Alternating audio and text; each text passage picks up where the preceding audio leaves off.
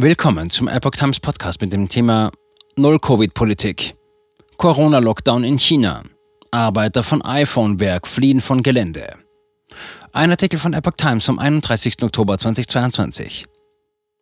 In dem chinesischen Werk des Apple-Zulieferers Foxconn arbeiten mehrere hunderttausend Menschen.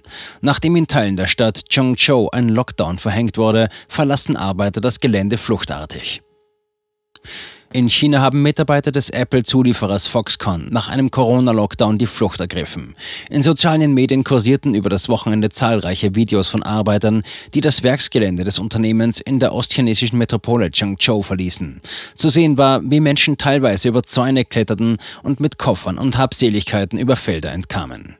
Die Stadtregierung verbreitete später eine Mitteilung, wonach das taiwanische Unternehmen Foxconn versprochen habe, die Lebens- und Arbeitsbedingungen für alle Arbeiter zu verbessern, die bleiben wollten. Für andere sollten geordnete Transporte bereitgestellt werden. Das Werk in Chongzhou, wo in normalen Zeiten mehrere hunderttausend Menschen arbeiten, ist einer der wichtigsten Produktionsstandorte für die iPhones von Apple.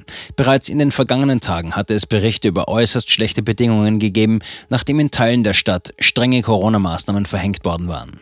Mitarbeiter durften demnach das Gelände nicht mehr verlassen, sollten aber dennoch weiterarbeiten. Auch klagten Arbeiter über Probleme bei der Lebensmittelversorgung. Chinas Wirtschaft leidet darunter, dass Peking nicht von seiner strikten Null-Covid-Politik abrücken will. Diese hat zum Ziel, jeden Ausbruch des Virus im Keim zu ersticken.